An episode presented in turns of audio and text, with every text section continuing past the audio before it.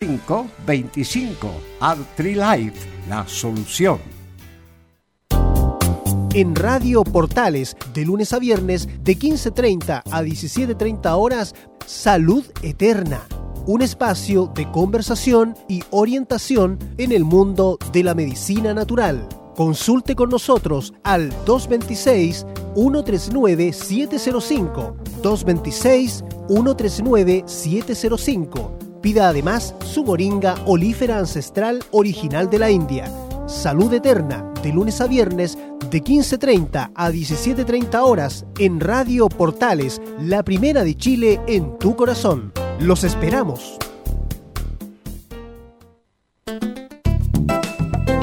Comercial IAC y Compañía Limitada. La mejor calidad mundial en laminados decorativos. Comercial IAC y Compañía Limitada es Vertec en Chile. San Ignacio 1010, Santa Rosa 1779, Avenida Mata 446 y Portugal 501. Comercial IAC y Compañía Limitada es Vertec en Chile.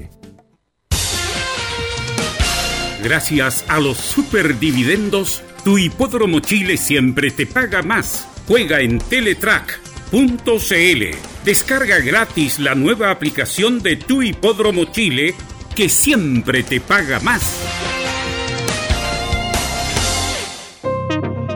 Es muy importante, es urgente, es vital que entre todos detengamos el coronavirus. Y todos podemos ayudar a través de una sencilla acción. Quédate en casa por tu salud, la de los niños y la de los adultos mayores.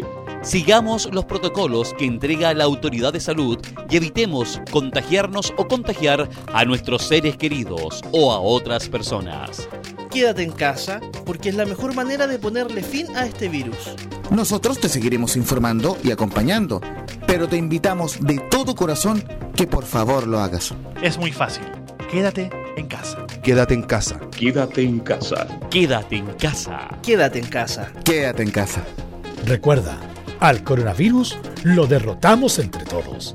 Seamos responsables. Es un mensaje de Radio Portales, la primera de Chile. Radio Portales en tu corazón, la primera de Chile. 13 horas 32 minutos. Atención a la red deportiva de emisoras amigas de Radio Portales. Al toque de gong, sírvanse conectar.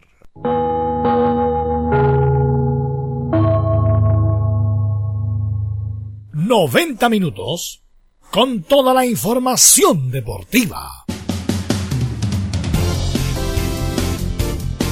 Vivimos el deporte con la pasión de los que saben. Estadio en Portales ya está en el aire con toda la emoción del deporte.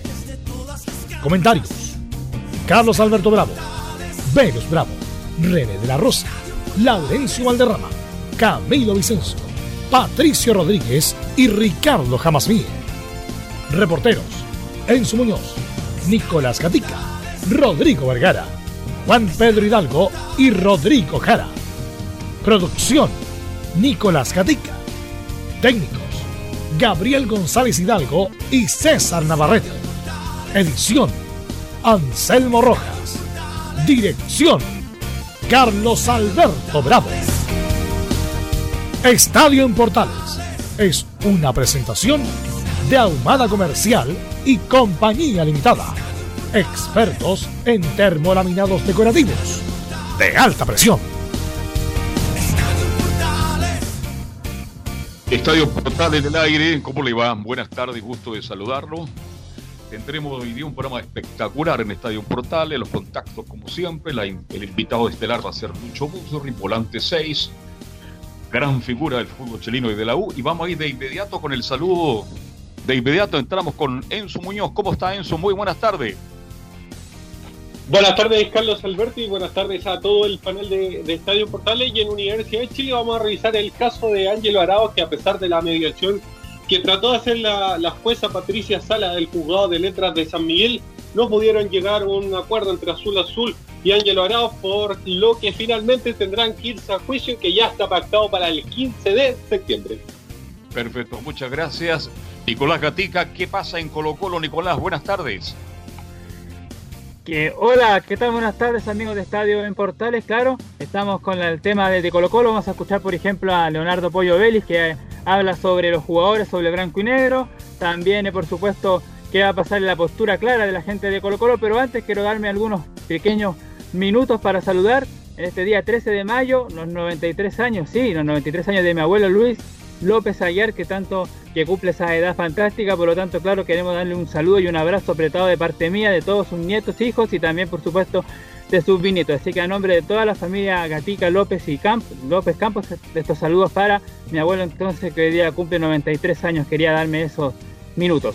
Sí, el Don Luis se llama, ¿no? Don Luis López. Don Luis López Aguiar, sí. Sí, un gran saludo para tu abuelo, por Nicolás, 93 años. Eh, y me imagino que está bien cuidado, porque obviamente una población de riesgo, así que los, mejores deseos para tu abuelo, Nicolás, que no me cabe duda que ha sido un referente importante en tu vida. Sí, muchas gracias. Exactamente, un referente para mí, para todos los que conocemos a, a, Luis. Así que, claro, un mensaje y un abrazo cariñoso para él aquí desde Estadio en Portales. Un saludo para el abuelo de Nicolás Gatica, Luis López. Me adhiero este saludo para don Luis. Un abrazo fuerte, don Luis. Cuídese y me alegro que esté junto a sus nietos y su familia disfrutando estos momentos, entre comillas, tan difíciles. ¿Cómo estás, Camilo? Buenas tardes. Muy buenas tardes, Carlos, para usted y para todos los auditores de Estadio en Portales. En la Católica, que ya tuvieron, eh, bueno, ya volvieron a entrenamientos virtuales, tuvieron una reunión con el cuerpo técnico ahí por estas plataformas, con, también con en la dirigencia. Así que eso en el equipo cruzado y también sumarme a los saludos para el abuelito de Gatica. Perfecto, todos estamos con él estos 93 hermosos años. Velo, ¿cómo te va? Buenas tardes. Buenas tardes a todos los amigos que escuchan Estadio en Portal y vamos de inmediato a saludar a Fabián Rojas, a saludar a nuestro compañero Fabián Rojas que ya lo veo conectado, a ver si se desmutea, para que nos saludemos y empecemos. Ah, no, vamos a ir a los titulares. Titulares y después sí, vamos. vamos. después vamos con. Espérame un minuto, Fabián Rojas, vamos con los titulares que nos lee nuestro compañero Nicolás Gatti. Vamos entonces rápidamente con los temas de esta jornada de día miércoles aquí en Estadio en Portales. A nivel internacional, bueno, en Inglaterra muchos jugadores y clubes no están de acuerdo en volver a jugar mientras sigan perdiendo vidas. En Chinos por el mundo, Charles Arangui no es crack también, también fuera de la cancha, ya que donó insumos médicos a Cefam de Puente Alto, su comuna natal. En España, según un medio, Arturo Vidal podría llegar a la Juventus. Nos vamos a Sudamérica, donde desde la Conmebol aseguraron que la final de la Libertadores se disputaría en febrero del 2021. Por, su parte, las clasificatorias rumbo a Qatar 2022 comenzarían entre septiembre y noviembre de este año ya en el fútbol chileno en el conflicto NFP Clubes están divididos con las fechas de salida de Sebastián Moreno del organismo. Y como ya claro, ya los saludamos ahí, como todos los días cerramos con la hípica junto a Fabián Rojas. Ok, gracias Nicolás Gatica. Ahora sí, hola Fabián, ¿cómo estás? ¿Cómo está Belus, eh, Carlos Alberto y todo el equipo de Estadio en Portales? Saludar también a todos los que están en sintonía de Estadio en Portales por Radio Portales y también por toda nuestra red de asociados a lo largo y ancho de todo el país. Ya está en contacto Luis Muserri, otro ídolo también del el equipo laico. Más conocido Luis Murri como Volante 6. Luchito Murri a la distancia, un abrazo. ¿Cómo estás? Gusto de saludarte. Hola, ¿cómo están a todos los amigos de ahí de Radio Portal y en especial a usted, don Carlos Alberto? ¿Cómo estás? ¿Cómo Muy bien, ¿y cómo? Problema estamos transmitiendo. Aquí lo tenemos encerrado, Lucho. ¿eh? Está, me tiene más. En, ¿Para qué te cuento? Pero así es la vida. Estamos haciendo todo de exteriores, pero estamos cumpliendo que es lo más importante. ¿Y tú cómo estás viviendo la cuarentena, Lucho? Bien, acá tranquilo junto a la familia. Yo, bueno, usted sabe que yo ya llevo un tiempo radicado en La Serena, así que acá es un poco más eh, más, eh, la cuarentena se pasa un poco, es más benevolente con nosotros en ese sentido, como la gente que está sufriendo tanto, sobre todo en la región metropolitana. ¿Está, está encerrado en la casa o, o, o, era el encargado de hacer las compras al supermercado, Lucho? No, lo normal de, en estos momentos, pues si todos tenemos que tener un cuidado especial, eh, no hay cuarentena acá en la cuarta región, eh, solo están los cuidados lógicos nomás de, que una región que tiene no tiene tantos casos y hay que tratar de mantenerlo, y por eso hay que tomar los recaudos, los recaudos con, yendo al mercado con mascarilla y todo, bueno, todo lo que se debe hacer, ¿no? Bueno, Lucho, es muy importante, por eso queríamos hablar contigo, aparte de hablar de muchos temas de la U, por supuesto, y de muchas cosas que ha, estado en la noticia también últimamente, Lucho, ha aparecido en hartos medios. Bueno, tú jugaste en China. Eh, te bueno, ¿y qué nos puedes contar de los mercados de China? Obviamente que el, el- el virus este se originó allá, se dice de un, de un mercado allá en Wuhan, del murciélago y todo lo demás. ¿Qué nos puedes contar de eso, de lo que viviste tú en China en el año que estuviste? Bueno, esto, yo fui hace hartos años que estuve en China, eh, pero de todas maneras, sí, un país muy especial, que los mercados son los mercados son son bien especiales, por decirlo de alguna manera, y a mí no, no me tocó ver mucho porque yo no me metía mucho en esos lugares, pero sí de compañeros eh, contaban que las cosas son así, tal cual se ven en televisión. Ok, oye Lucho, el asunto del paso del tiempo, ¿ah? Eh, tú te retiraste el 2005 y ayer anunció el retiro Manuel Leitura, justamente el hombre que como que te venía a reemplazar a ti como volante 6. Eh, y, por eso el tiempo obviamente es demoledor. Eh, ¿Qué le puedes decir a Manuel Iturra ya que viene, viene ya la etapa del retiro, Lucho?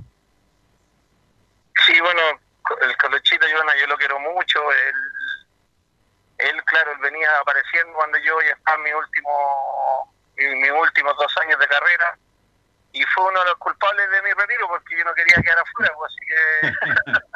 así que así que no, que hizo una gran carrera, felicitaciones a él y ahora le viene una, una nueva vida que es bien difícil fuera del fútbol activo, pero pero sin duda es un muy buen muchacho y, y le deseo lo mejor para lo que viene. Lo quiero mucho, así que le mando un gran abrazo a- al Colocho. A diferencia tuya, Lucho, futbolísticamente tú eras un, tú eras un poco más ordenado que él, ¿o ¿no? En el sentido sí, él tenía mucho más despliegue que yo, en ese, se- eso sí. Eh, siento que yo técnicamente era un poco me- un poco mejor también, pero él, él, él suplía toda su, su, su, su deficiencia que podía tener técnicamente con el despliegue, con las ganas y con el deseo. Y hizo una gran carrera, jugó en Europa, llegó, jugó cuartos finales de la Champions League, así que no, felicitaciones a él por lo que hizo en su carrera y, y a lo que viene. Y, y me- la verdad, me- no, bueno, él se tuvo problemas en Iquique, no pudo continuar, pero el último partido que le vi yo a Iturra fue justamente ese 17 de octubre del año pasado con la U, ese partido inf- infartante que la U gana 2-1. sobre el final con un 1-0. autogol, con un autogol, y Iturra jugó y lo jugó muy bien. Por lo tanto, la verdad me extraña que en Iquique no le hayan dado la continuidad. Eh, bueno, Lucho, eh, hiciste noti bueno, me imagino que has visto muchos videos de los recuerdos. Hay- también sa- salió hace poco en el CF el partido de, no, en el TVN, el partido ese famoso del 95, cuando la U sale campeón, donde Cristian Mora el segundo tiempo parecía Roberto Carlos lo que pasó ese segundo tiempo, le hicieron dos penales, uno lo cobraron, otro no lo cobraron, y a ti te hicieron el, el penal, el segundo, parecías puntero derecho, Lucho. Eh, qué, qué gran equipo, ¿ah? y tú estabas en un momento espectacular, no porque te lo diga porque estamos hablando contigo, pero qué, qué nivel tenía en esa época, Lucho. ¿ah? Sí, eh, sí, con esto de la, del encierro uno se pone más nostálgico. Yo no era mucho de ver partidos eh, antiguos como jugador, porque ya yo siento que ya, a pesar de que uno nunca deja de ser jugador, me siento más entrenador que, que jugador, pero pero ahora con la, con la- con esto del encierro he visto varios partidos y justo vi ese, el que tú me estás nombrando y y en realidad sí, creo que sé, yo siempre lo he dicho, mi mejor año futbolístico creo que fue el 95. El 95 fue después cuando logramos el bicampeonato, fui elegido el mejor jugador del torneo, eh, fue no, fue muy bueno. Y claro, tenía un fuelle que a, lo- a mis 25 años, en el minuto 90 que fue ese penal, estaba desbordando, cosa que no era, no era mi fuerte. Sí, justamente, y desbordaste, desbordaste, te hicieron el penal. ¿Fue penal después de tantos años? ¿Fue penal o no, Lucho? Sí, me toma ahí, me toma del hombro y no me deja avanzar. Eh, como Gamboa se había comido un par de penales antes, lo tuvo que cobrar, ¿no? Porque ahora le habían hecho otro. No, ese partido lo ganamos claramente y fue, fue un duro rival, no más de poco, pero, pero en cualquier momento nos salía el gol. Más que ese con el Ese equipo con el era, muy bueno, ese equipo de la U. Sí, el Pato Mardone, esa la, la- era espectacular. Entre el Pato y Mardone Lu- Lucho Murri cubrían todo el, el- el ancho de la cancha. Eh, Pero Pato Mardones pegaba mucho menos.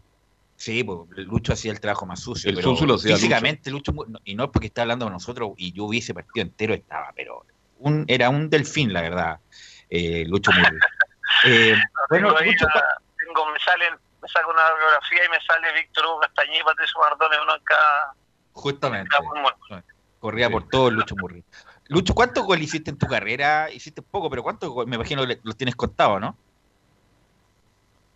Sí, como 12, 12 parece que fueron, si no me equivoco. 11 o Y el 12. más importante, ¿cuál Pero fue? Lucho, a- aparte de, de- del que, que preguntarte el más importante, ¿tú crees que ahora viéndola, obviamente con el paso del tiempo, la, que debiste haber rematado más teniendo teniendo de, de- viendo de frente la cancha, o sea, vi ese partido y tuviste varias chances como de rematar y bueno, se las pasaba a Leo, obviamente que Leo Rodríguez era el armador o el huevo Valencia, pero las, las tonterías del revisionismo pudiste haber rematado más, ¿o no? Sí, incluso es raro porque yo en mi inicio eh, fue cuando hice más goles, porque ya en mi última etapa de, de- mi carrera, del año 98 hasta el 2004, no hice ni uno. No hice ninguno. el último es el año el año 98 jugando ahí, pues, parece, o el 99, parece que fue un gol a Rangers. Pero el más importante fue para mí el que le hago a la Católica, el primero. Un clásico, empatamos a uno y, y lo- fue el año 90 que le hacen un foul al Pat Yañez y bueno, un tiro de vida rápido y yo le pego, ¿no? le pegué y me salió un bonito remate. Bueno, eh, hemos hablado con varios jugadores históricos, hablamos con Horacio Rival la, la vez pasada porque le, le hicimos escuchar unos audios del, del ascenso cuando la U sube a Curicó, y tú estabas en ese plantel, por Lucho. Eh, o sea, tú las pasaste todas en la U, por eso es muy importante tu testimonio, eh, y te hiciste, bueno, te hiciste el jugador titular indiscutido, obviamente con el paso del tiempo, pero ¿qué, qué, te- qué recuerdos tienes de, de aquella época? que Incluso vimos fotos tuyas de joven, estabas, no sé, por Lucho Pero. ¿Qué pero sigue siendo joven. ¿ah? ¿Qué, qué recuerdos tienes de esa época, Lucho, cuando eras juvenil? Gracias. Eh, sí, bueno, los mejores, pues sí, ahí yo me tocó vivirlas todas, vivir el descenso, jugué titular todo el año, después en el, en el ascenso, eh, habré jugado más o menos un 60% de los partidos, porque ahí llegaron bastantes jugadores de experiencia, y, pero tuve la suerte de jugar el primero con Curicó y el último donde ascendimos, que no fue el último, fue el último donde ascendimos. Eh, ese 3 a 0 ahí en, en la granja de Curicó. Así que no, los mejores recuerdos de Horacio, de Pedro Pablo, del Chico Bofe, de Reinero, de los que... Carlito, Carlito Cisterna, viejo. No, Carlito Cisterna hace un golazo en- allá en, en Curicó, ¿no? Eso Eh, vive, gran- Lucho, ¿no? gran Eso, amigo. eso- de eso vive, del gol de con Curicó, Carlos Cisterna. Sí, golazo, un frentazo seco. Y... Sí, tenía esa virtud, Carlos, era, un- era, era un buen un buen atacante ahí en el área contraria cuando iba en los corners. Bueno, Lucho, eh, antes de eh, ir a la actualidad, antes de este parate, eh, la U venía eh, bien, eh, había mejorado mucho con Caputo. ¿Cuál es tu opinión de estos siete partidos que la U jugó, y inclu- incluyendo el ese partido que jugó en Copa Libertadores? ¿Cómo viste al, equipo en general? Bien, se veía una U con más confianza que la que vimos el año anterior, el año pasado, donde era cada partido era una duda, que es lo que iba a realizar la U en, en los partidos, pero con la llegada de algunos jugadores importantes y, con, y también con la frescura que le dieron a otros jugadores como, como Galani, Cornejo, el mismo Moya, que le dieron una frescura ahí al medio, eh, siento que la U hizo una buena mezcla y se veía, a ver, no sé para campeonar, pero sí para, para no pasar los problemas que tuvo el, el año anterior. Lucho, eh, ¿cómo ves el futuro de Moya? Porque en el fondo cumple una función muy parecida a la tuya. De ¿Tú- otro, de otro estilo, sí. otro estilo. ¿Tú crees que va a ser el gran reemplazante de Lucho Murri, el volante 6? Porque han pasado mucho, pero tú dejaste huella en la U. ¿Tú crees que Moya es el gran reemplazante de Luis Murri?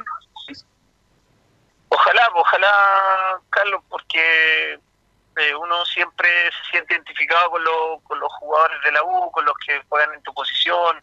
Me gustaba mucho cómo jugaba el Chino Martínez, lamentablemente no, llegó, después su hermano lo mismo, eh, el mismo Colocho, que hizo una linda carrera. Siempre uno tiene la esperanza de que de verse reflejado en, en, los jugadores que juegan con, con la camiseta que vestiste toda tu carrera y, en tu posición, pues así que yo espero lo, mejor para, para Moya, que, tenga una linda carrera y que pueda jugar muchos años en la U y que no, que no tengan esa, esa, ese apuro por ir a jugar afuera, que eso lo hace un poco perder la identificación con, con sus colores. Hola Lucho, ¿qué te pareció? Bueno, me imagino que tú conoces a Hernán Caputo, ¿qué te pareció como a, bueno, desde que tomó el año pasado el club, con esos partidos infartantes, los últimos partidos que jugó la U, y este inicio, ¿cómo lo has visto Caputo? ¿Le ves proyección para manejar este buque? Es que esa es una pregunta difícil, es su primera experiencia como entrenador de jugadores mayores, eh, me parece que lo ha llevado bien, por los por lo por lo menos por los comentarios que se escuchan eh, hacia afuera, porque ahí un poco uno tiene una referencia de cómo se maneja dentro del grupo, que es lo que es lo más complejo frente a un grupo con tanta experiencia como el de la U. Eh, ¿Cómo trabaja? No sé, no sé, no, no me he interiorizado en su, en su metodología de trabajo, pero como esperamos todos, que las cosas le vayan bien, que, se pueda mantener un trabajo en el tiempo, por lo menos eh, que sea un poquito prolongado, eh, y, es lo que esperamos, porque si no, estar cambiando cada seis meses técnico, a nadie le... nunca, eso nunca quiere decir que las cosas van bien. Bueno, Lucho, eh, quisiera pasar al otro tema de la, del Mundial del 98, donde también fuiste protagonista. Tú tuviste un extraordinario nivel en el 94, el 95, que de esa Copa Libertadores el 96. Fuiste titular en la eliminatoria y por esas cosas de la vida y por eso me gustaría escuchar tu testimonio, no fuiste titular en el Mundial y como estamos todos revisando, incluso vimos los partidos, el titular, fue eh, Clarence Acuña y Parragué. Eh, Claro, ¿qué, cuál, ¿cuál es tu, tu opinión de por qué no fuiste tu titular. Obviamente me imagino que debe haber una autocrítica o, porque Acosta vio mejor solamente a Parragués y a Acuña para esa dupla. Eh, a ver, yo fui titular durante todos los fui el ser jugador que más jugó en la clasificatoria, detrás de Tapia y, no me acuerdo quién fue el, otro, pero Tapia fue el primero, después vino otro, después vine yo. Eh, parece que fue Marga, Marga parece que fue el, segundo jugador que más jugó. Y luego vino una etapa donde terminamos la eliminatoria, nosotros veníamos el desgaste más o menos intenso con el tema del, de, la, de la competencia internacional, las clasificatorias, peleamos el torneo, eh, también jugamos muchos partidos y la selección se va una pretemporada a Coya, antes de la gira a, a Inglaterra. No sé si se acuerdan de ese tema. Sí, claro. Yo tuvimos la, tuvimos la mala ocurrencia nosotros de pedirle un par de días más a una Costa que nos diera de, descanso. Ya. Y yo. Y eso no le pareció al preparador físico y no nos llevaron a la gira a Europa. ¿Se acuerdan de ese? Que fueron también a Oceanía, ¿no? claro, donde jugaron en Inglaterra con el A y B, no nos fuimos a ninguno con ninguno de los dos grupos, nos, nos dejaron afuera. Y ahí como que encuentra el equipo Don Nelson, con Parragué y Acuña contra Inglaterra. Y ahí fue, era muy difícil sacarlo. Después, después retorné a la selección en un partido contra Argentina en Mendoza, donde perdimos 1-0. Iván se pierde un penal al final. Y ahí, completamos la completamos la lista para ir al mundial y después ya no tuve la suerte que ahí Don Nelson me puso 10 minutos frente a Brasil para más que todo para el, para el currículum. Porque ya no, había mucho que hacer. Imagino que te da vuelta, Lucho, me imagino que te da vuelta esa solicitud de unos días más de vacaciones, ¿no? Claro, porque si no, si lo lógico era que hubiese jugado yo, si había jugado todo el torneo, pero pero son cosas que pasan y uno con bueno, eh, son decisiones no pues, como las que uno toma a veces muy mal con, en, el transcurso de su vida, pero sin eso no, eso siempre va a ser así. Y justamente, bueno, tú tuviste, yo creo, una extraordinaria opinión hace poco, Lucho, eh, porque, bueno, el Guatón Vega sabemos que es bien simpático, bien ocurrente, pero es bien patudo también. Y bueno, como se decía el mejor de la historia, tú como que le bajaste, no la caña, pero le pusiste, lo aterrizaste un poco, que Marcelo Vega tenía grandes condiciones, grandes condiciones técnicas, eh, y hizo yo creo que un 20% de lo que pudo haber hecho por sus condiciones técnicas, y tú le bajaste el perfil y como que se produjo una cierta polémica, a la gente que nos está escuchando. ¿Qué nos puede decir de eso? Que yo estoy de acuerdo con, contigo en lo que dijiste respecto a Marcelo Vega.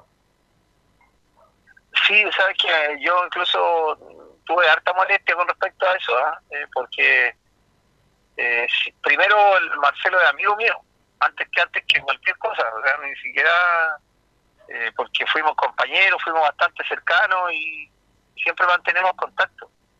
Y que hayan hecho esa polémica en el canal donde donde trabaja Marcelo me pareció como que fuera de contexto y yo de, de verdad de- me molesté muchísimo con incluso mandé recados para allá y todo pero pero no hay la carrera de Marcelo es, es muy buena era un gran jugador lo que pasa es que eh, está Fabián está y está el Coto Sierra está Manuel Rojas está Jorge Aravena está Alberto Fuyú Hay una cantidad impresionante, Juan. claro eh, es como es como si yo dijera no creo que estoy soy el mejor volante de contención y, y- para no lo soy pues es una cuestión más o menos clara y fui un fui un buen jugador y- pero nada más lo, lo demás queda dentro del análisis de cada persona o si en el fútbol usted Carlos Alberto puede tener una opinión yo puedo tener otra y, y la gente que está ahí en el panel puede tener cinco diferentes opiniones así que Es que eso no es lo del fútbol, si no sería todo muy... Además, fome. Lucho, como obviamente estamos en pandemia, hay que rellenar. po. Entonces, al, re- al, al rellenar se cometen esos excesos y estas polémicas artificiales que, por ejemplo, estamos rememorando, No, no, recordando. yo me pareció súper fea, súper fea la polémica, no, no, no me gustó, no, para nada. no. Bueno, just- Sí, justamente, fueron injustos conmigo. bueno, por eso estamos aquí como haciéndote un, un desagravio. Y justamente, Lucho, eh, justamente Lucho, eh, además se recordaron el 98 y se recordaron que, bueno, habían grupos, el famoso grupo del de- el grupo de Sala y el grupo de Zamorano, ahora se contaron como más detalles justamente del- de que Fabián Estalle era bien bromista, incluso bromista al borde de lo desagradable. ¿Era tan así o no, Lucho? No, Fabián, es que era, era pesado Fabián, pero yo Ya, ya, digamos las cosas como son, ya. eh, el- eh, tuve la suerte de conocer al Fabián de chiquitito y como que nos respetábamos los dos ambos. Ya. ¿ya? Y nunca, porque lo, no, Fabián nos conocemos desde las giras de la selección, la, esa que jugó el Mundial del 87. Claro, correcto, correcto. Yo me, yo me quedaba en, en la casa de su hermana, cuando yo, como yo era de Peñaflor, cuando entrenábamos en, ahí en Quilín, me quedaba en su casa y hicimos una buena amistad.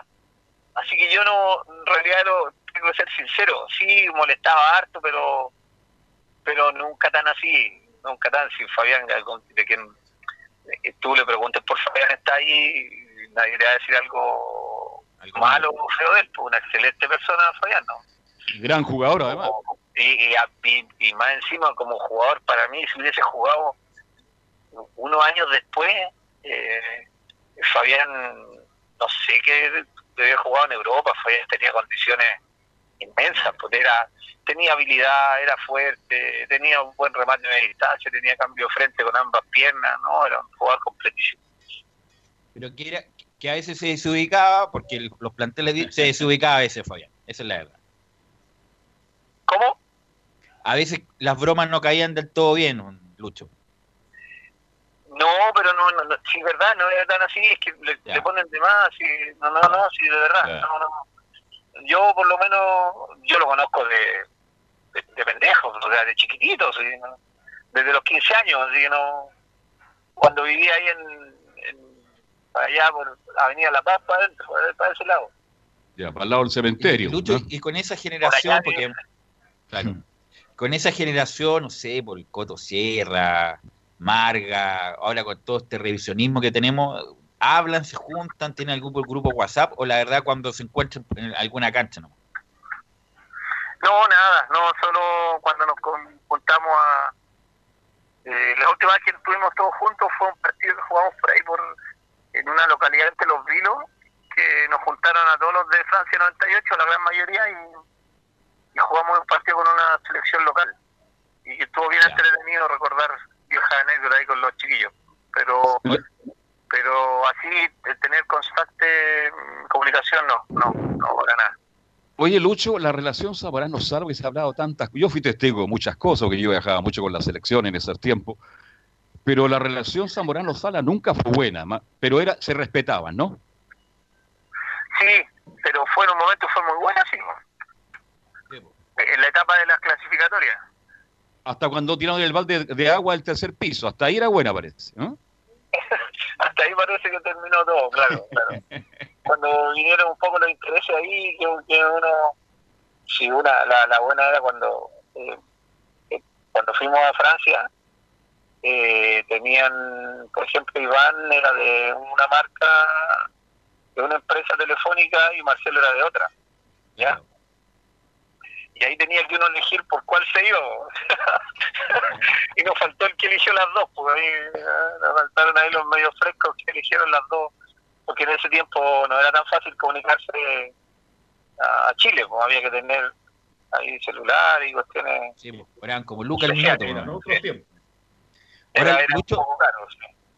ahora eh, tú, ahora eh, viendo la actualidad tuya, Lucho, ¿sigue en Independiente Cauquene o no? Sí, sí, yo aún ahí ayudando lo más que se pueda al, al dueño del club, porque ustedes saben que estos clubes no tienen cero recursos, eh, ayudando un poco ahí a poder mantenernos eh, para no que no se desarme el plantel, manteniendo el plantel motivado, porque habíamos hecho un buen equipo para pelear, yo creo que estamos para pelear junto a Fernández Vial, Lautaro, Colina, el, el posible ascenso, pero pero pasó esto y veremos si cuando volvamos mantenemos el plantel, porque eso lo complicaban estas series que no que se dice profesional, pero que, que si dependiendo un poco de los hombres que estén ahí o de la gente que esté a cargo del club y, y de los profesionales que estemos trabajando, no lo es tanto. O sea, al final eh, algunos equipos no tienen ni contrato. Así que, Lucho, ahí está, está- ¿estás de asesor del, del dueño del club. ¿estás de asesor o estás de DT ahí Independiente Cauquene? ¿Cómo? ¿Estás de, ¿Estás de asesor o de entrenador en, en el equipo? No, entrenador. Entrenador, Ah, armado un equipo súper interesante ahí junto al, a, a la gente que trabaja en el club, a su presidente Oscar Roa, Pablo Soto. Y armamos un equipo bien potente y, y entrenamos, hicimos una excelente pretemporada y, y quedamos a una semana de jugar cuando íbamos a debutar con Colina y se suspendió todo. Oye, Lucho, estás con tu hermano, ¿no? Sí, mi hermano es preparador físico y Raúl Poblete me ayudante, un chico de, de, Talca. Ojalá Dios quiera luego, sin desmerecer a Independe- eh, a Independiente de ojalá algún día vemos pronto a Lucho donde tiene que estar, definitivamente. Yo sigo pensando que Lucho Murri tiene que algún día estar en la U por la experiencia que está ganando en este tiempo. Lucho, te quiero dar las gracias infinitas por este contacto con Estadio Portales de Arica. muy simpático. Eres muy simpático, muy agradable, por eso siempre tenemos contacto. Y a ver si repetimos más adelante, ojalá que sin cuarentena. cuatro meses más cuando sigamos en cuarentena. Cuando sigamos en cuarentena, a ver si po- podemos seguir conversando. Y me alegro que esté en Serena, Sí, en la ciudad. Un saludo para ti, gracias Lucho. ¿ah? No, para mí siempre me ha agradado Carlos Alberto, tengo muy lindos recuerdos suyos y así que no, el volante 6 que quedó ahí marcado para para, marcado, para siempre, en realidad son, son cosas que Yo era, no yo era muy respetuoso con los jugadores, no les colocaba estos Sí. sobrenombres de ahora. Volante 6. Sí. y se agradece y, y se agradece el cariño que se le tiene al fútbol y en este caso pucha una recomendación a toda la gente que se cuide de la región metropolitana que hay que hay que salir lo rápido de esto si no vamos a estar mucho tiempo encerrados y no, no vamos a empezar a pasar más más de lo que ya la estamos pasando así que eh, a cuidarse todo y a mantener la calma que es lo que en estos momentos tiene que, que pasar Un abrazo. Gracias, Lucho. Chao, chao. un Ahí abrazo estaba- ahí en el, estén muy bien. Gracias. Ahí está Lucho Murri, el histórico de la U, el jugador que más presencias tiene en la Universidad de Chile. Vamos a ir a la pausa, Gabriel, y vamos a volver con todo el informe de Colo Colo, de la U y de la Cata.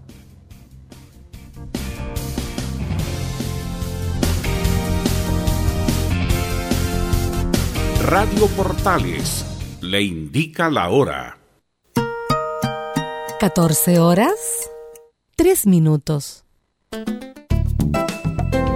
Comercial IAC y Compañía Limitada. La mejor calidad mundial en laminados decorativos. Comercial IAC y Compañía Limitada es Vertec en Chile. San Ignacio 1010, Santa Rosa 1779, Avenida Mata 446 y Portugal 501. Comercial IAC y Compañía Limitada es Vertec en Chile. Una mirada distinta, con reflexión profundidad. La encuentras en www.opine.cl. Ya lo sabes, www.opine.cl. Somos tu portal de opinión. ¿Quieres tener lo mejor y sin pagar de más? Las mejores series de televisión, los mejores eventos deportivos, equipo transportable, películas y series 24/7. Transforma tu TV a Smart TV. Llama al 973-718989. Twitter arroba Visita www.radiosport.cl, el sitio web de la Deportiva de Chile. Programas, noticias, entrevistas y reportajes, podcast, radio online y mucho más. Todo lo que pasa en todos los deportes lo encuentras en www.radiosport.cl. La Deportiva de Chile en Internet. Termolaminados de León, tecnología alemana de última generación. Casa Matriz, Avenida La Serena, 776 Recoleta. Foro 22 622 56 76. Termolaminados de León. Disfruta las carreras de tu hipódromo Chile estés donde estés, jugando y ganando desde teletrack.cl.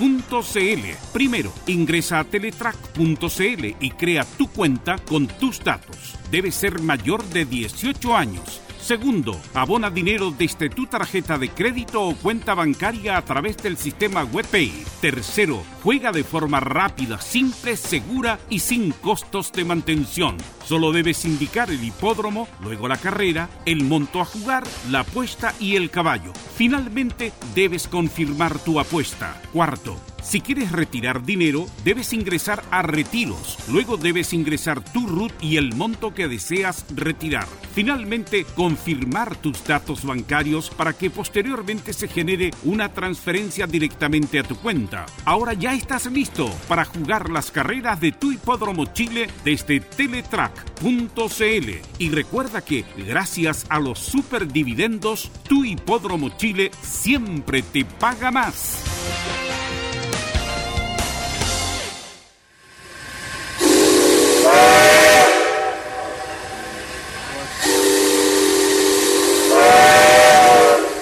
Salvador Fernández regresa a la estación principal, Radio Portales. Escúchelo todos los días, lunes a domingo, con su programa El Tren del Recuerdo y la más linda música de todos los tiempos. Lo esperamos esta medianoche en Estación Portales.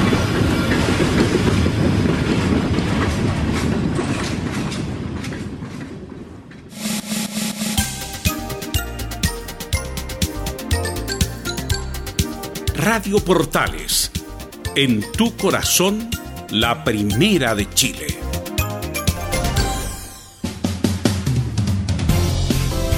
Las 14 horas con 8 minutos ya. Eh, le damos las gracias a Fabián Roja, obviamente, por la impecable producción, como siempre. Y ya estamos con Nicolás Gatica para que nos comente de Colo Colo y cómo sigue este intercambio de opiniones y de visiones entre los jugadores y la directiva. Nicolás Gatica.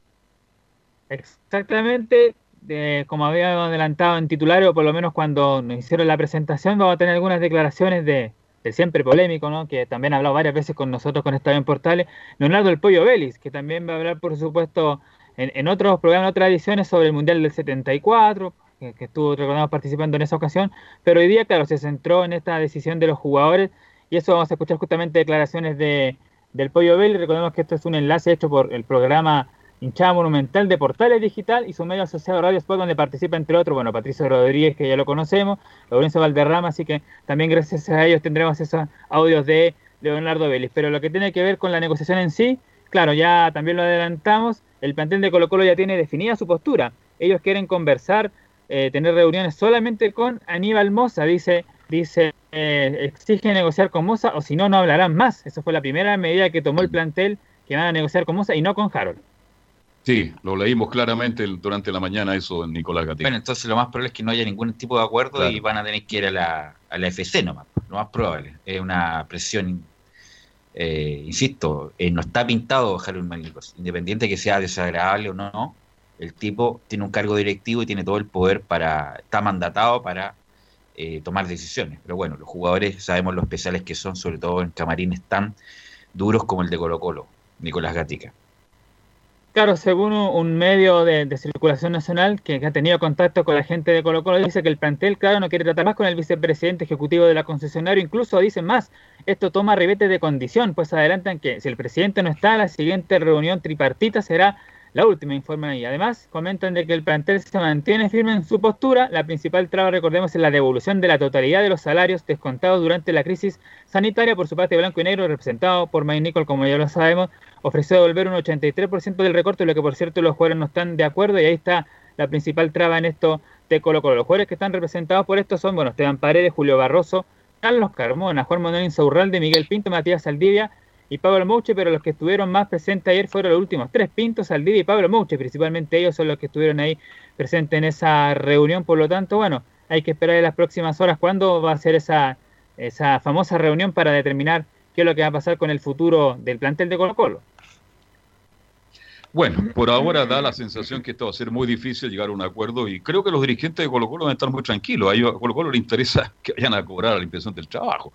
No, a la FC. A la FC, en el fondo. Y entonces yo creo que no hay mucho interés de ambas partes, definitivamente. Está colocando No, mucha exigencia a los jugadores también. Los jugadores van a tener que ceder lo que están cediendo. Lo único que están cediendo es el tiempo de, del plazo del reintegro. Pero ellos están pidiendo que les reintegren el 100%. Por supuesto es legítimo que le paguen todo, pero en atención a las condiciones que está viendo no solamente Chile, el mundo, y Colo Colo en particular, van a tener que hacer un esfuerzo de, eh, de cuando les descuenten los 15 millones, de esos 15 millones no, no les van a devolver los 15, les van a devolver 8. Entonces van a tener que hacer un esfuerzo. Y si no ceden, lo más probable es que no, no, no lleguen a acuerdo y Colo Colo va a ejecutar lo de la FC Nicolás Gatica. Claro, esto entonces con lo que tiene que ver con los trámites que están haciendo las reuniones que van a venir más adelante, vamos a ver ahí cómo se coordina eso. Pero lo adelantamos que habló Leonardo El Pollo Vélez para este programa hinchada monumental de Portales Digital y por supuesto era que no habló sobre blanco y negro y los conflictos con los jugadores y la primera que vamos a escuchar del Pollo dice, Colo Colo siempre está en una tempestad.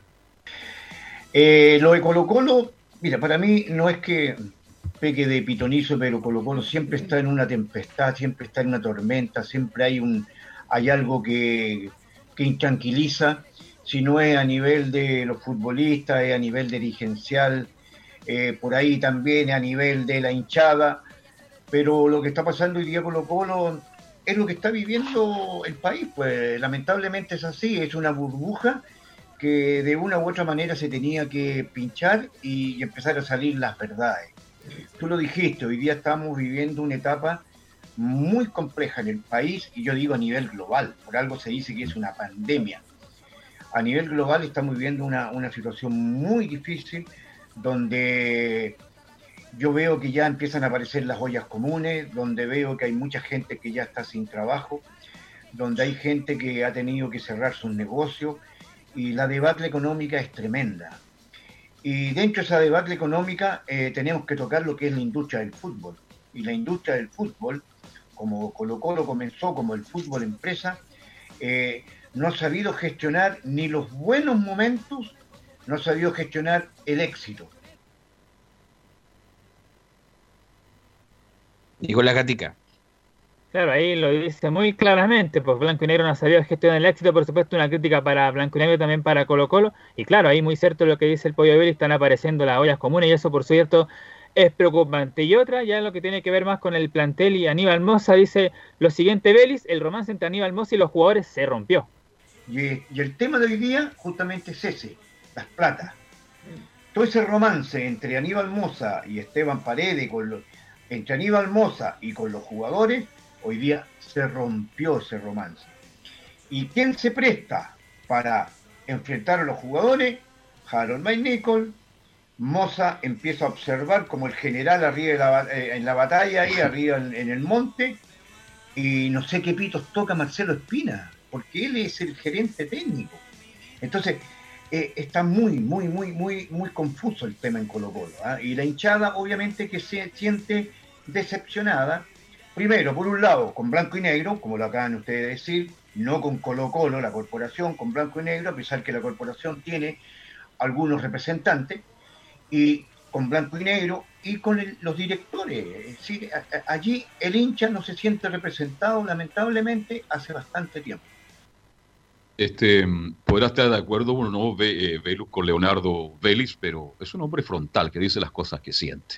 Podrá uno estar de acuerdo, sí o no, pero ha dicho bastante verdad en estas dos notas que hemos escuchado. Sí, pero es una cosa que viene repitiendo y es de lógico. Eh, Colo Colo y la U siempre hacen noticia, para bien o para mal, y siempre están en la, En la primera plana. en la primera plana, incluso en pandemia. Obviamente que se puede haber mejor, eh, manejado mucho mejor los dirigentes para haber llegado un, y los jugadores para llegar a un acuerdo y terminar con todo este asunto, en vez de estar preocupados que los jugadores se queden en la casa y entrenen ahí hasta que la autoridad indique como en dos meses más que se pueda volver a entrenar o, o jugar. Pero bueno, ya eh, falta también un poco de, de grandeza a, a las dos partes. Le falta voluntad a las partes, ¿no? Hay que tener voluntad y llegar a un acuerdo, ojalá que puedan arreglar. Pero está difícil, Nicolás Cática. Sí, se ve bastante complicado por, principalmente por los dime y direte entre blanco y negro, los jugadores, Paredes, Harold Magnico. La última que escuchamos de Beris dice sobre lo que pasaba antes. Antes jugábamos no solamente por el dinero, sino por valores. donde hoy día los jugadores ojalá hubiesen nacido en esta época. Porque no solamente por el dinero, porque cuando nosotros jugábamos, en aquella época cuando llegué a Colo Colo, nosotros jugábamos obviamente una buena remuneración económica, pero sin perder los valores de lo que significaba el gustarnos jugar el juego del fútbol. Nos gustaba la profesión, nos gustaba la permanencia, nos gustaba estar en el club, ojalá muchos años. Hoy día no, hoy día se viven otros valores. Los jugadores a muy temprana edad empiezan a ganar plata y lo único que piensan es jugar lo menos posible por el club que los vio nacer para partir a mejores mercados, a Europa, y todos piensan ya en el Barcelona, Real Madrid, Manchester United, Bayern München, etcétera, etcétera. Entonces, eh, lo que se está viviendo hoy día eh, tiene una génesis que viene desde muy atrás. Los jugadores hoy día realmente no le tienen ese amor a la camiseta, a la institución y en determinado momento ponerse al servicio de un sacrificio, en este caso económico. Nicolás Gatica. Ahí entonces lo que tiene que ver con la gente de Colo Colo y esta reunión Ahora- y por supuesto con la palabra de un sabio como el Pollo Beris. Bueno, ni, entre comillas, lo de, de lo de sabio. Lo de sabio lo pone usted. Eh, Nicolás Gatica, y pero esto me imagino que las negociaciones no van a ser eternas. ¿Esto cuándo se le da un corte a esta cuestión? Claro, habían algunas eh, fuentes que decían que hoy día se iban a reunir en blanco y negro y con Colo Colo, pero todavía no hay nada cierto, no hay nada definido de eso. Pero como lo dijo Magnico, van a haber más reuniones y lo más probable, claro, que de aquí al viernes nuevamente se proyecte una reunión y ahí podría salir, ojalá esperan todos, humo blanco. Sí, ojalá, insisto, no es eterna la negociación, llega a una instancia de negociación y, bueno, las partes pues toman las decisiones que quieran en el sentido de seguir esto con la inspección del trabajo para que fiscalice si se encuadra lo que dice Colo Colo para acudir a la FC y si no, después los tribunales laborales determinarán. Se acortan Ni- los tiempos. ¿eh? Gracias, Nicolás Gatica. Estamos con ya con Enzo Muñoz para que nos comente también una polémica que, eh, no ni tan polémica porque ya está judicializado, pero que, que lo supimos hace poco respecto de los Ángelo Araos, don Enzo Muñoz.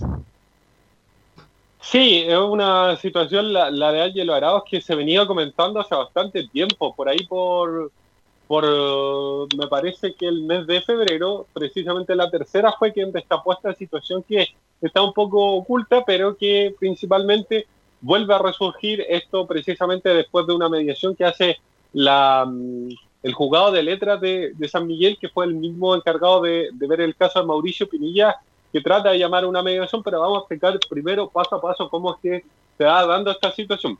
Lo primero hay que decir que eh, por ahí, por el año 2018, Ángelo Araos eh, se acuerda un, un, una especie de préstamo con opción de compra con el cuadro del Corinthians de 4.5 millones.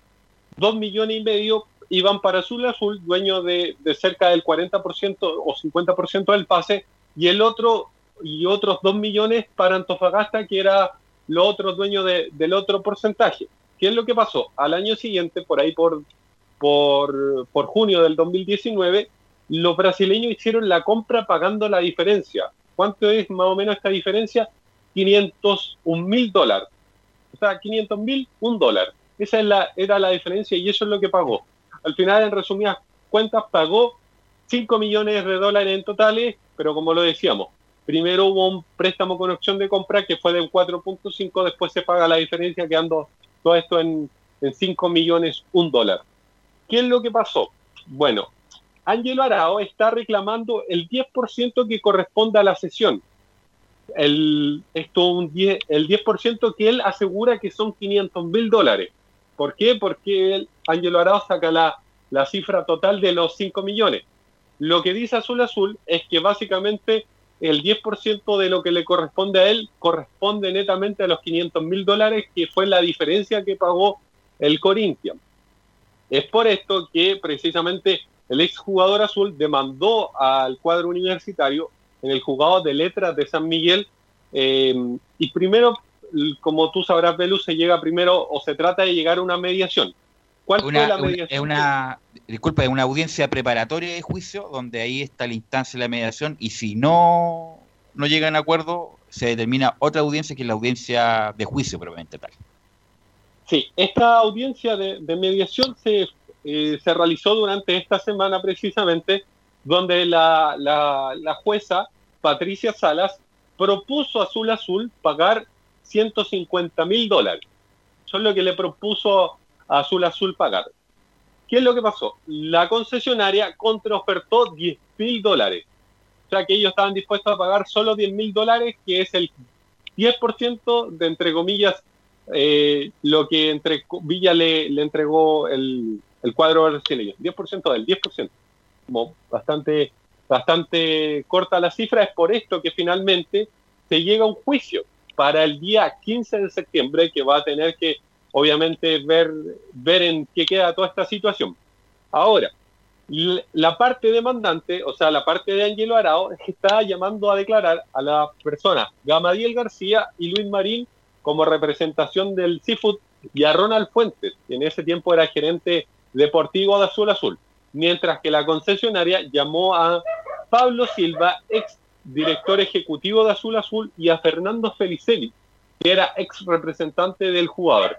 Esa es la situación completa, o más o menos completa, de lo que está sucediendo con Ángelo Araos, que, que ya lo ha dicho Gamaliel García por lo menos, que es una situación que se repite con varios jugadores que no le quieren pagar este 10% y que es obligatorio por lo demás. Claro, ahí está la interpretación de, de los contratos. Una cosa es lo que dice la U, otra cosa es lo que dice Araos. Recordar que Araos terminó su relación contractual con Fernando Felicevich, ya no es el representante. eh, y según la U, Felicevich está con- eh, tiene constancia del acuerdo.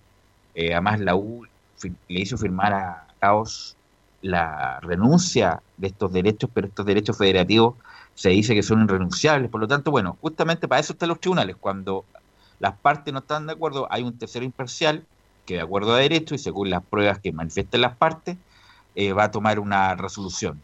Una cosa es lo que dice la U y otra cosa es lo que dice eh, Araos. Como bien explicó Enzo, eh, Araos dice que corresponde el 10% de la totalidad del- de los 5 millones de dólares, por eso le deben, le tendrían que 500.000. pagar esa, esa, esa parte. Y otra cosa es por la, la parte, por el por la parte que pagaron la, la última vez el Corinthians, que eran 500 mil dólares, y ahí tendrían que sacarle el, 10.000 el, el 10%. El 10%. Por lo tanto, independiente de lo que podamos decir nosotros, eh, los tribunales, Tribunales van, a, van a que determinar quién tiene la razón o eh, si van a llegar a un acuerdo antes del- de la audiencia de juicio. Enzo.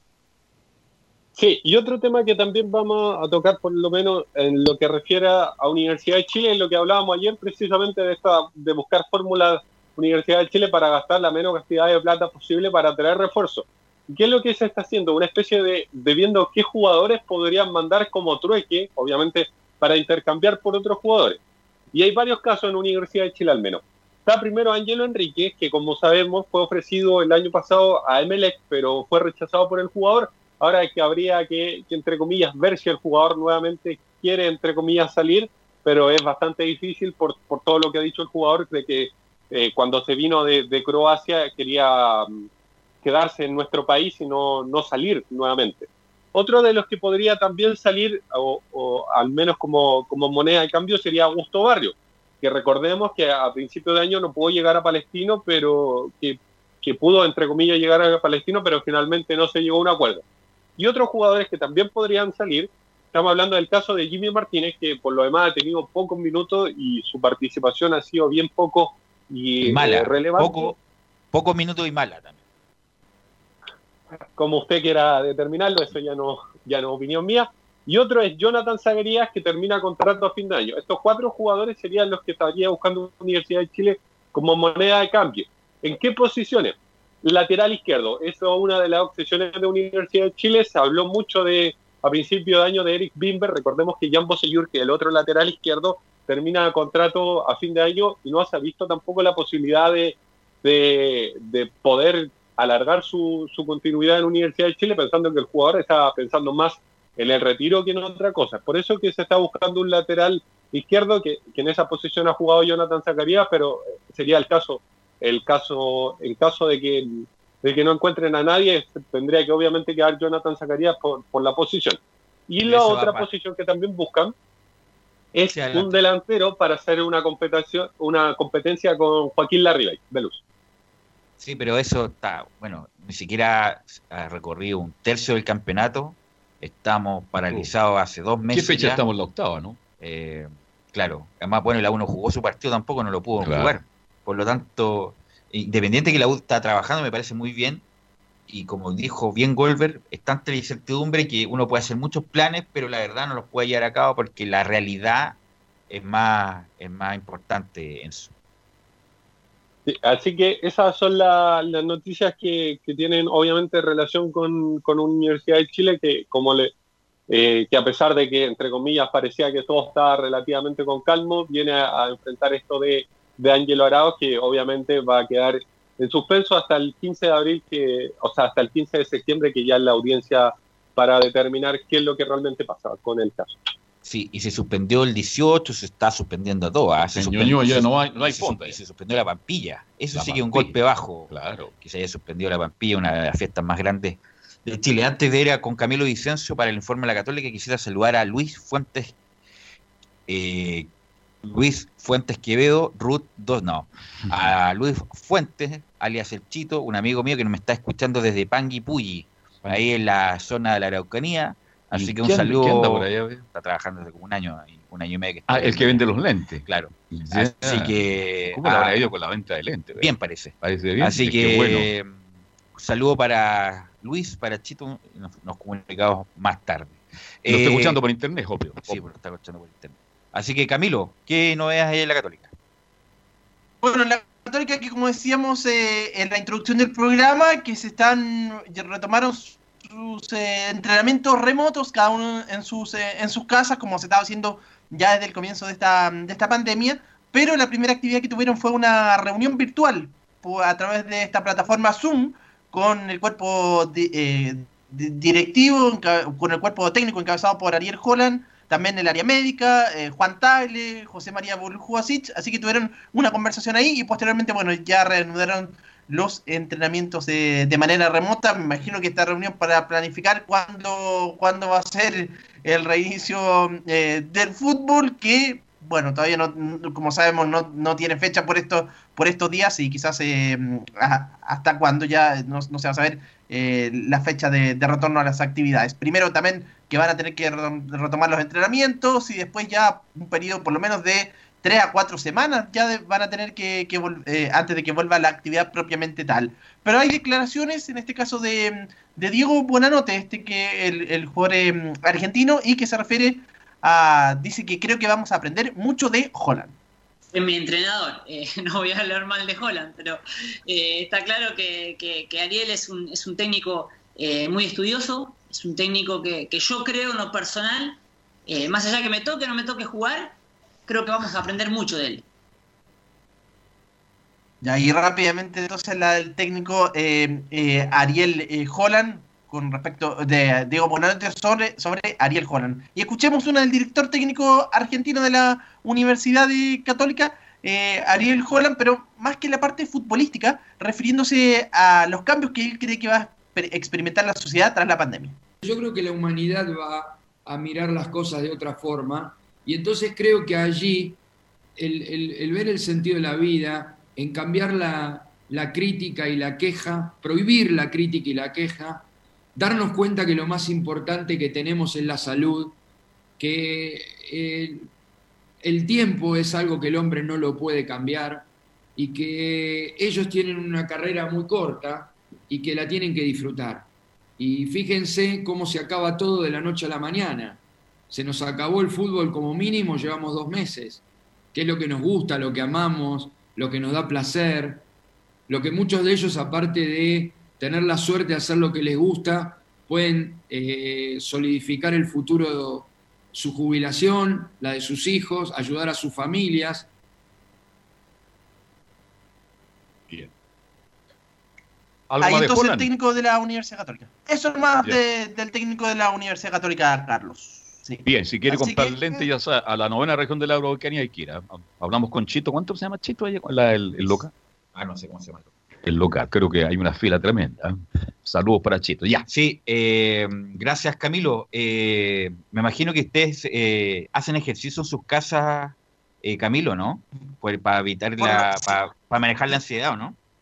Sí, por supuesto, por lo, salimos a caminar, uh, varias, son varias cuadras y bueno, obviamente para, para, para todo eso, así que para mantenerse en forma también. Ah, yo pensaba que caminaba de su pieza a la cocina, de la cocina a su pieza. No, Él hace actividad física con la cuchara, Camilo Vicente. o, está haciendo algo más, algún trabajo de bicicleta, elíptica, pesa. Una caminata por lo menos de media hora. Ah, ya, ah, ya qué bueno. Eh, y usted, Enzo Muñoz, hace ejercicio, ¿no? Bueno, usted es delgado, pero igual hace ejercicio, ¿no? Poco y nada, poco y nada, y sobre todo ahora que, declararon cuarentena en mi comuna desde la semana pasada, no, no he podido salir. Antes por lo menos iba, entre comillas, a la feria por ahí uno o dos días a la semana, pero ahora nada. De, de, mi, de mi pieza al living, al comedor y, de ahí a la vuelta. Solamente ¿Y usted, ¿Y usted, Nicolás Gatica? Sí, pues algo parecido a, algo parecido a Camilo y Enzo, pues tratamos de caminar un, rato, también por supuesto vamos a, hacer algunas compras y ahí podemos hacer algo de, ejercicio y de esa forma nos mantenemos. La idea no es caminar por las calles, Camilo, hay que quedarse en la casa, viejo, en la casa, ni caminar ni en la esquina. Así que por favor no sean porfiados, no, no lo digo por nuestros compañeros, sino que en general, si hay cuarentena ahora total, porque estamos en el pic de contagio, tienen que quedarse en la casa, a menos que sea urgente, salgan por una cuestión de emergencia, la farmacia, el hospital, lo que sea, pero no salir a caminar para ver los árboles como caen las hojas. Pues. Entonces, para eso googlean y, ven ese panorama. Gracias, muchachos, nos encontramos mañana y vamos a ir a la pausa, Gabriel, y volvemos con el bloque live.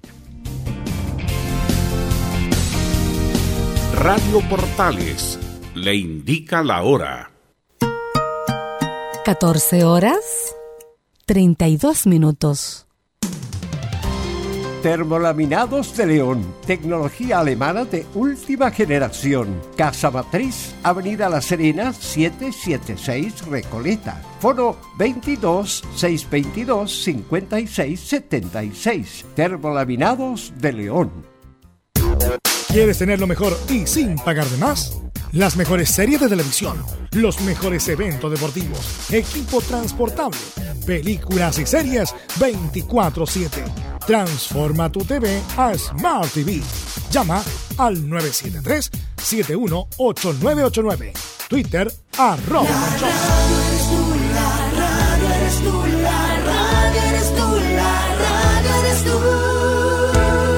64% de la audiencia de radio se realizó desde el hogar superando un 48% los últimos tres años. Cada mes, 14 millones escuchan radio. Una radio para cada gusto. Una radio para cada chileno. Archie, contigo en todas.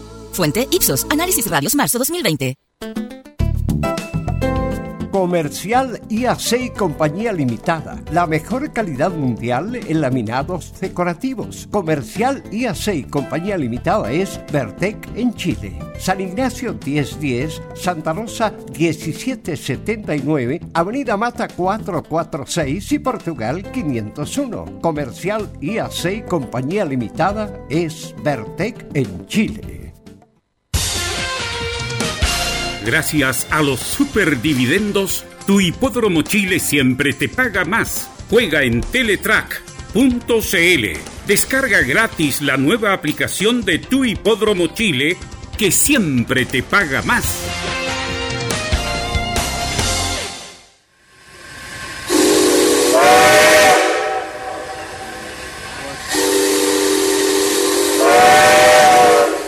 Salvador Fernández regresa a la estación principal, Radio Portales. Escúchelo todos los días, lunes a domingo, con su programa El Tren del Recuerdo y la más linda música de todos los tiempos. Lo esperamos esta medianoche en Estación Portales.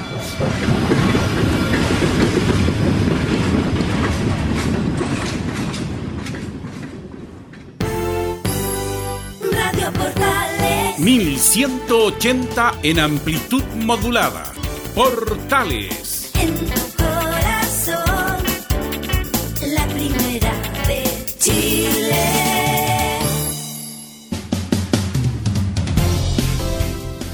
Bien, entramos ya a la última parte de este bloque de Estadio en Portales este, y nos vamos de inmediato con Fabián Globito Rojas porque tiene un invitado muy importante. Tengo entendido que nos va, nos va a llevar a, a Buenos Aires. ¿A qué parte de Argentina, Fabián? ¿Cómo te va? Muy, pero muy buenas tardes. Ya estaremos con Fabián.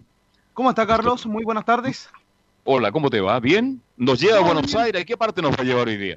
Nos vamos a Argentina, Buenos Aires, en donde ya tenemos el contacto con Adri eh, Domínguez, eh, periodista, fotógrafo, las hace todas en Estados Unidos. En, ¿Qué digo? A lo mejor llegará allá en algún día. ¿Cómo está Adri? Un gusto saludarlo. Hola Fabián, bueno, buenas tardes a todos, a ustedes, a la audiencia. Sí, tenemos que hacer un poco de todo para, para sobrevivir. Somos una especie de periodistas orquestas, los hípicos, poco periodistas, poco fotógrafos, un poco de redes sociales. Pero bueno, acá estamos, con la misma pasión que ustedes y, y las mismas ganas de, de siempre. Adri, eh, antes de comentar eh, al respecto de lo que situabas recién, eh, ¿cómo están eh, las tratativas en, en Argentina? Por ahí estaba viendo de que este día viernes había una reunión muy importante para el Turf argentino. Sí, les digo la noticia de último momento, porque justo me estaban llamando y estaba en otra llamada. La reunión esa en principio se hacía el viernes, se pasó para mañana jueves y la noticia de último momento es que se postergó para la semana que viene porque el, el jefe de gabinete de la provincia, que es quien iba a recibir a la gente, a los dirigentes del TURF, tiene una reunión con Kisilov, que es el gobernador de la provincia de Buenos Aires, y con Alberto Fernández, que es el presidente. Así que la, la reunión con la gente del TUR lamentablemente se va a pasar para la semana que viene, pero bueno, es, el- es un tema que, que está en agenda, por suerte, que es inminente la reunión con lo que es la, la provincia, pensando en lo que puede ser la reanudación de San Isidro y de La Plata, ¿no? que son los dos hipódromos que dependen de la provincia de Buenos Aires, y después está Palermo, hablando de los tres centrales, que depende de la ciudad de Buenos Aires, que es otra legislación, que es otro rango de acción y que es la Lotería de la Ciudad. Y bueno, ahí también están tratando de hacer eh, lo más posible para, para lograr también la reanudación de Palermo. Como digo, no está en conjunto con San Isidro y con La Plata. Mira, eh, o sea, eh, habrá que esperar una semana más para, para ver eh, qué resolución toman en Argentina, porque ya en Brasil eh, las carreras han, han vuelto, en Uruguay también eh, ha sonado la noticia de que volverían la hípica, y justamente en aquello, la última reunión que se disputó en Argentina fue justamente para el latinoamericano, un latinoamericano que fue muy distinto, eh, Adri, en donde tuvimos la oportunidad también de conocernos eh, en aquella oportunidad con eh, muy, poco, muy poco público debido a la situación que, que ocurrió en aquella semana.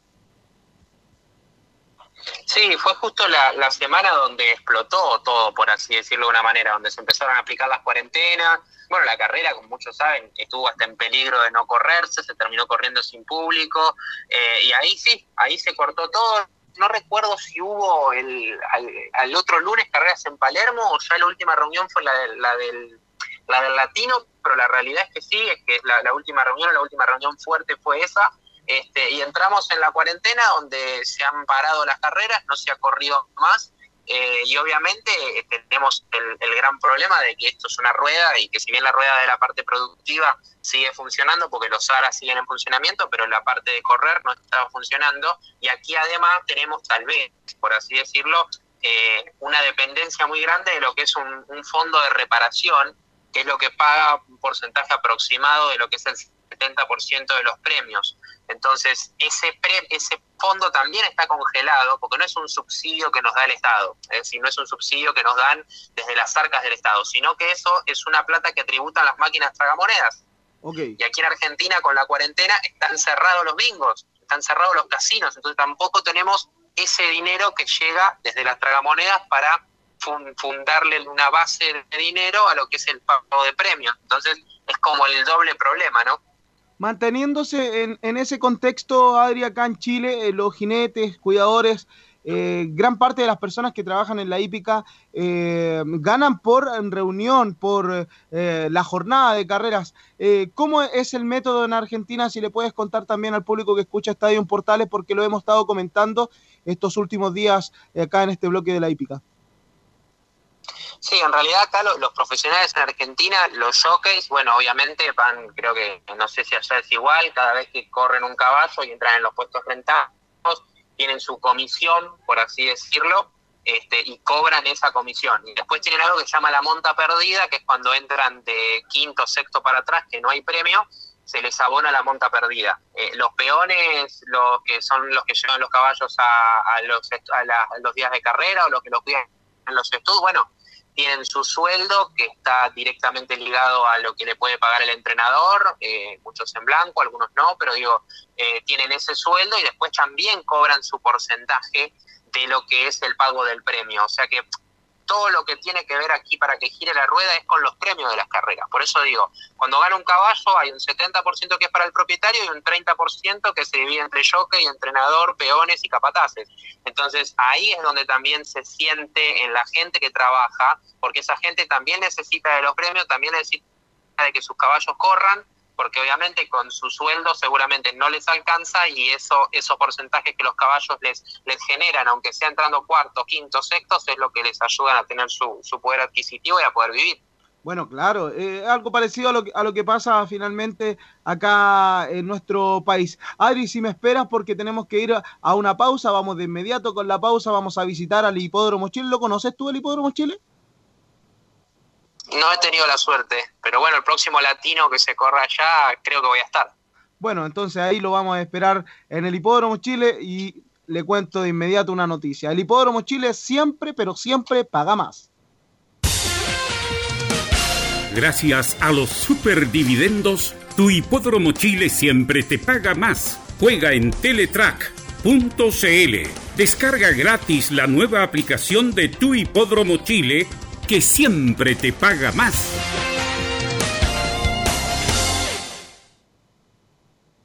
Claro, estamos eh, en un contacto desde Argentina con Adri Domínguez, eh, multifuncional, eh, joven oiga, además. Eh, ¿Sí, Carlos? No, quería hacer una pregunta, Ari. Es que cuando Ari venga a Chile y se viene latinoamericano, él no va a hotel. No, él no va a hotel. Él va a ir a su casa. ¿Sí? Así va a ser. ¿eh? Y una pregunta, Ari, a la distancia, porque ya que estamos hablando de la hípica, ¿cómo está la situación en, en, Argentina, en el Gran Buenos Aires? Cuéntame las medidas que se están tomando. Estaba leyendo por ahí, viendo algunas noticias de Argentina, que paulatinamente los negocios, restaurantes, malls se podrían abrir. Cuéntame un poquito, porque queremos saber qué pasa al otro lado de la cordillera. Ari, un abrazo y buenas tardes. Bueno, saludo ahí, ahí a la mesa. Eh, sí, aquí en Argentina, a ver, eh, se ha hecho una cuarentena bastante rápido. Bueno, lo, contábamos recién con, con Fabián. Este, eh, Argentina tiene, tiene un tema y es que creo que es el que le pasa a mucha gente del mundo, que la gente a veces no hace caso aquí. Yo entiendo que eh, hay gente que trabaja el día a día, que tiene que salir a, a ganarse su, su trabajo, su, su pan, su comida, pero hay gente que también eh, busca la excusa para salir. Hay gente que va al supermercado tres veces por día, hay gente que quiere salir a tomar sol, hay gente que quiere salir a trotar a la calle y lamentablemente no se puede o, o no se podía y, hasta el día de hoy no está permitido y mucha gente lo hace. De a poco se va entrando en lo que se llama la fase 3 o la fase 4 de la cuarentena que impulsó el, el gobierno nacional, donde se empiezan a abrir ciertos eh, mercados o ciertos eh, monotributistas, como se le dice el monotributista, ¿no? El tipo que tiene un negocio, tiene una peluquería, tiene, vende, no sé, eh, cosas para repostería, lo que sea, bueno, de a poco se va entrando en esa fase donde con ciertos protocolos de seguridad se empiezan a abrir esas bocas de comercio. Eh, la realidad es que Argentina tiene un conglomerado muy grande de gente que es el AMBA, que es la Ciudad Autónoma de Buenos Aires, y que es la eh, lo que es La Plata y un cordón grande del conurbano bonaerense que es la provincia. Ahí se conglomera la mayor cantidad de gente y ahí obviamente está la mayor cantidad de casos. Este, en lo que respecta al tour, están ahí los tres hipódromos centrales justamente, y el hipódromo de Palermo, por ejemplo, está muy cerquita de una zona que tiene muchísima gente humilde, por así decirlo, que es como una especie de villa, y ahí se están registrando muchos casos. Entonces, en Capital Federal, justamente, que es como digo, donde está Palermo, mucha preocupación por esto, porque hay muchos casos, están empezando a surgir casos en los barrios más carenciados. Pero bueno, dentro de todo en Argentina, de a poquito se empieza todo a reactivar. Yo no sé si vamos a salir de la cuarentena en el corto plazo, la verdad que no lo creo. Creo que va a haber muchas restricciones y que va a depender de cada uno, ¿no? Cómo uno se, se cuida a sí mismo, creo que eso es lo más importante.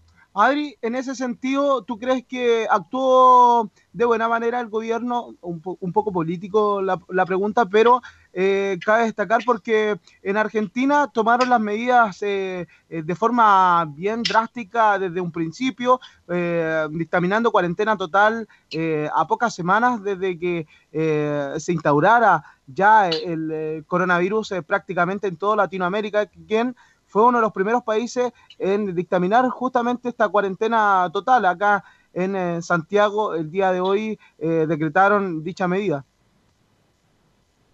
Sí, yo creo que sí, y como te digo, gustos políticos aparte, a mí me parece que, que, que Argentina tiene hoy, más allá del nivel de testeos y todo, está muy lejos de tener el sistema de salud colapsado, eh, está bien en lo que es lo sanitario, el virus está, eh, como dijo el, el, el gobernador, dijo, está, lo tenemos mantenido, por decirlo de una manera, pero no lo tenemos controlado, porque obviamente que no está erradicado ni mucho menos, pero sí que se mantiene un control y que la cantidad de casos sube lentamente. Ahora, la gente ahora va a empezar a salir un poco más a la calle y ahí vamos a ver cuánto nivel de contagio vamos a tener o no. Este, yo creo que eso es la, la clave, yo creo que Argentina se ha manejado muy bien, como digo, pero bueno, tenemos un país pobre, lamentablemente Argentina es un país pobre, con mucha gente pobre, y esa gente tal vez no tiene las comodidades que tenemos los de clase media, que por haber nacido y haber tenido la suerte de nacer en ese contexto social, eh, podemos cobrar el sueldo, seguir trabajando en nuestra casa y cuidarnos. Hay gente que lamentablemente por su nivel de pobreza, por su forma de ganarse la vida,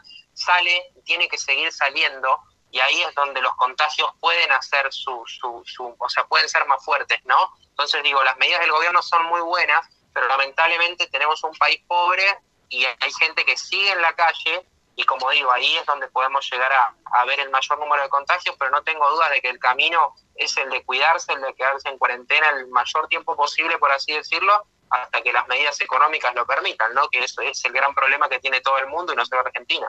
Claro, y además ha tenido que retrasar distintas actividades eh, deportivas y de todo y de todo ámbito. En Argentina, por ejemplo, en el hipódromo de San Isidro, tengo el calendario acá al lado, quien eh, me lo otorgó el gran colega Pablo Carrizo, y hay un clásico que se corre el día que cae la fecha, que es el 25 de mayo. ¿Se ve en peligro eh, que se corra este clásico para esta oportunidad en dicha fecha? Sí, eso es, ya te diré imposible. O sea, el 25 de mayo, el 25 de mayo, día 25, no se va a correr. Eh, se ha perdido el República Argentina en Palermo, que es el primero de mayo, que es como el, el Pellegrini de de Palermo, le dicen por aquí en Argentina, se ha perdido esa carrera, bueno, ahí va a correr Tetase, el ganador del latino, seguramente iba a correr Miriñaque, digo, eh, se ha perdido esa carrera, se va a perder el 25 de mayo porque ya no hay manera de correrlo, se ha empezado a perder gran parte del proceso selectivo, imagino que allá pasa lo mismo, pero digo, eh, peligra todo el proceso selectivo, a ver, eh, va a estar complicado, va a estar limitado, obviamente que uno supone que, por ejemplo, la polla en septiembre se va a correr, pero se va a correr diferente porque ya no va a estar el Montevideo, no van a estar todas las carreras preparatorias o todo se va a ver eh, modificado. El calendario, eh, la verdad es que, se ha modificado y uno de los puntos, porque el hipódromo, y lo amplió un cachito para que veamos la importancia del calendario, ya que lo nombrás, eh, el hipódromo de San Isidro, junto a algunas entidades de Palermo, entidades de la actividad, crearon un plan como para desarrollar la actividad y salir de esto. Y en ese plan se le pedía a, la IFA y a la OSAF que no se computen los ratings de este año, porque justamente va a ser todo muy distinto y muy diferente porque se están alterando las carreras del grupo 1, se, se saltean o se van a correr después. Entonces, bueno, ese tema de programación también es muy importante. Claro, eh, un tema que hay, tener, hay que tener en consideración. Bueno, también vamos a estar analizando más aquello. Eh, acá en Chile también eh, las actividades se han tenido que reprogramar. por ejemplo, el clásico Club Hípico de Santiago, incluso los los corredores que estuvieron en latinoamericano como Savitar, eh, hoy en día tienen la facultad de quizás correr ese clásico que de haber sido todo normal, quizás no lo hubiese corrido por el tema de fechas, pero las cosas están así. Eh, eh, Adri, también hay un tema que te quería mencionar porque lo comentábamos a través de WhatsApp vía mensaje que tú también tuviste un paso eh, cubriendo el fútbol justamente a Independiente de Avellaneda, pero que hoy por hoy te, quedas ligado a, la hípica eh, en un rubro bien difícil, lo comentamos eh, junto a nuestros colegas, que, que la hípica sigue más de, de, la pasión que uno lleva por, por la hípica y por sacar un proyecto adelante. Hoy por hoy eh, tú estás disfrutando de, la página infoturf.com en donde has entrevistado y, ha crecido bastante en este último tiempo. ¿Cómo ves eh, eh, el periodismo hípico en comparación con, el periodismo deportivo, del fútbol, ya que has estado en las dos veredas? ¿Me escuchás? Sí, claro.